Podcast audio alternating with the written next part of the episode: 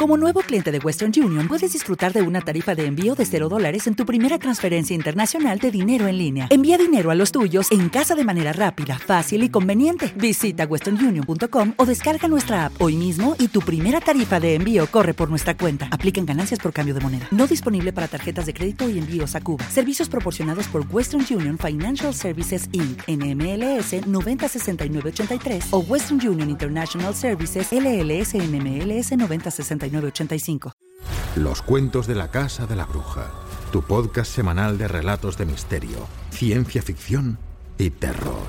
Cada viernes al caer la noche, un nuevo relato. Si te gusta nuestro contenido, suscríbete. Y si te encanta, hazte fan desde el botón azul Apoyar y accede a todo el contenido extra. Y ahora, disfruta de este programa.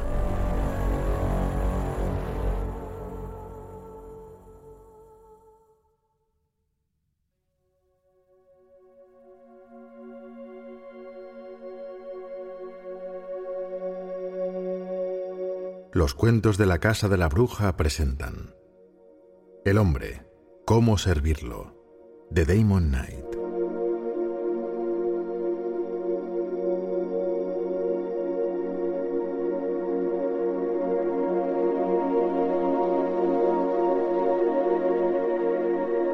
Los canamitas no eran muy atractivos, es cierto. Parecían un poco cerdos y un poco hombres, y esta no es una combinación agradable. Verlos por vez primera era un auténtico shock. Este era su hándicap. Cuando una cosa con el aspecto de una fiera viene de las estrellas y te ofrece un regalo, te sientes inclinado a no aceptarlo. No sé cómo esperábamos que fueran los visitantes interestelares, es decir, los que habíamos pensado alguna vez en ello. Quizá ángeles, o bien algo demasiado extraño para ser realmente espantoso. Posiblemente fue por eso que nos horrorizamos tanto y experimentamos tal repugnancia cuando aterrizaron en sus grandes naves y vimos cómo eran en realidad. Los canamitas eran bajos y muy peludos, con pelos gruesos y erizados de un color gris marrón en todo su cuerpo abominablemente rechoncho. Su nariz parecía una trompa y tenían ojos pequeños y manos muy gruesas de tres dedos cada una. Llevaban tirantes de cuero verde y pantalones cortos, pero creo que los pantalones eran una concesión a nuestras ideas sobre decencia pública. La ropa estaba cortada a la última moda, con bolsillos verticales y medio cinturón en la parte posterior. Sea como fuere, los canamitas tenían sentido del humor.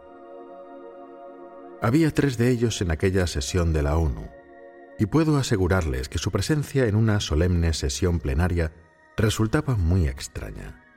Tres rechonchas criaturas con aspecto de cerdos, vestidas con tirantes verdes y pantalones cortos, sentadas a la larga mesa de debajo de la tarima, rodeadas por los bancos atestados de delegados procedentes de todas las naciones. Estaban correctamente erguidos y miraban cortésmente a todos los oradores. Sus orejas planas caían por encima de los audífonos. Creo que más tarde aprendieron todos los idiomas humanos pero en aquella época solo sabían francés e inglés. Parecían completamente a sus anchas, y esto, junto con su sentido del humor, fue algo que me impulsó a experimentar cierta simpatía hacia ellos. Yo formaba parte de la minoría, no creía que fueran a atacar el mundo. Habían explicado que lo único que querían era ayudarnos y yo les creí. Como traductor de la ONU, mi opinión no importaba pero me pareció que su venida era lo mejor que había ocurrido jamás a la Tierra.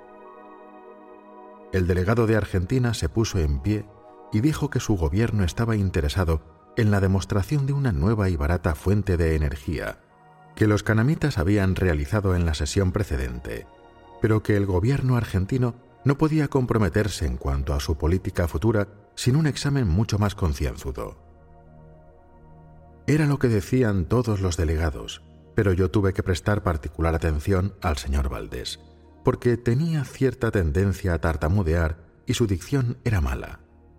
No tropecé con demasiadas dificultades en la traducción, y solo tuve una o dos vacilaciones, tras lo cual conecté la línea polaco-inglés para oír cómo se las arreglaba Gregory con Jansiewicz. Jansievic era la cruz que Gregory tenía que soportar, igual que Valdés era la mía. Jansievic repitió las observaciones anteriores con unas cuantas variaciones ideológicas, y entonces el secretario general cedió la palabra al delegado de Francia, que presentó al doctor Denis Lavec, el criminalista, y se procedió a introducir una gran cantidad de complicados aparatos. El doctor Lebec hizo hincapié en que la cuestión que preocupaba a mucha gente había sido expresada por el delegado de la Unión Soviética en la sesión precedente, al inquirir, ¿cuál es el móvil de los canamitas? ¿Qué se proponen al ofrecernos estos regalos sin precedentes, sin pedir nada a cambio? A continuación, el doctor dijo, a petición de varios delegados y con el pleno consentimiento de nuestros huéspedes, los canamitas, mis compañeros y yo, hemos elaborado una serie de pruebas con los aparatos que ven ustedes aquí. Ahora las repetiremos. Un murmullo agitó la cámara.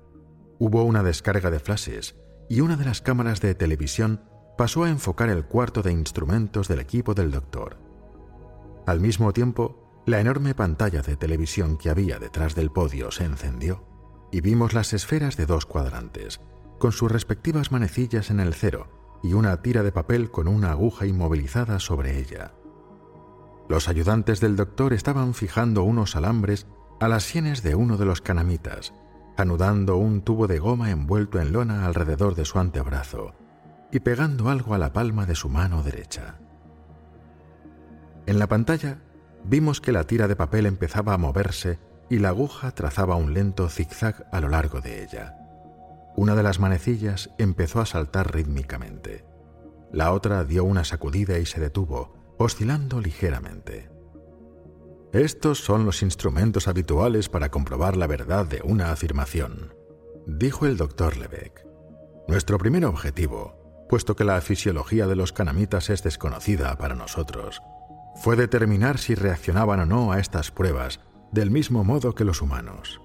Ahora repetiremos uno de los muchos experimentos que fueron realizados con el fin de averiguarlo. Señaló hacia la primera esfera. Este instrumento registra el latido cardíaco del sujeto. Muestra la conductividad eléctrica de la piel en la palma de su mano, una medida de transpiración que aumenta con el esfuerzo. Y este, señalando hacia la tira de papel y la aguja, muestra el tipo de intensidad de las ondas eléctricas que emanan de su cerebro. Se ha demostrado, con sujetos humanos, que todas estas lecturas varían sensiblemente si el sujeto dice la verdad o no. Cogió dos cartulinas, una roja y una negra. La roja era un cuadrado de un metro de lado aproximadamente. ¿Te está gustando este episodio? Hazte fan desde el botón Apoyar del podcast de Nivos. Elige tu aportación y podrás escuchar este y el resto de sus episodios extra. Además, ayudarás a su productor a seguir creando contenido con la misma pasión y dedicación.